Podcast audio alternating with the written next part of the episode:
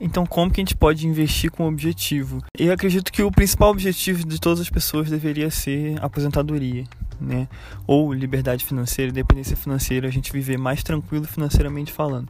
Esse acho que seria o grande objetivo da maioria das pessoas. Mas existem é, objetivos secundários ou objetivos ou metas que a gente pode alcançar ou buscar antes de atingir esse objetivo. Mas é, como que você consegue investir com objetivo, escolher um objetivo para investir? Você pode pegar, por exemplo, vamos pegar aqui um exemplo, trocar de carro, trocar o seu carro próprio ou a sua casa própria.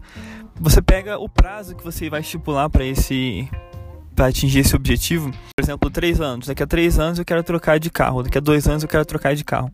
Dois anos são 24 meses. Você pode pegar investimentos, por exemplo, na renda fixa com esse prazo de 24 meses. Mas você não precisa exatamente, né? Qualquer investimento que você pegar ao longo desse tempo vencer exatamente na data que você quer comprar. Pode vencer um pouquinho antes, ou se você se permitir, um pouquinho depois. Né? Então você consegue investir com objetivo. Então, meu objetivo é para se encerrar para eu ter o dinheiro em dezembro de 2022.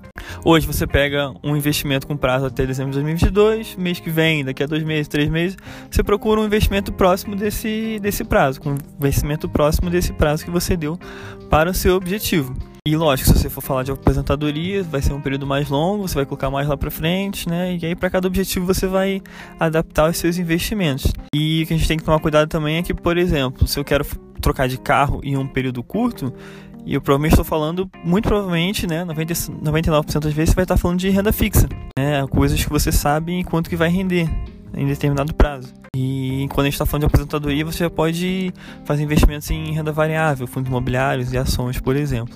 É possível também alguns bancos, na verdade eu só vi isso em um banco, o Banco Sofisa Direto, você investe através de objetivos, você determina objetivos, faz investimento, aí quando você vai fazer investimento você joga, ó, esse investimento é para esse objetivo. Você não precisa né, de um aplicativo ou de um banco que faça isso para você, você pode fazer isso numa planilha.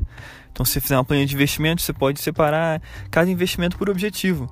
Por exemplo, reservas de emergência, troca de carro, aposentadoria. Então é assim que a gente consegue fazer investimentos com um objetivo, com um objetivo em mente. E esse é o melhor, melhor jeito que a gente consegue investir.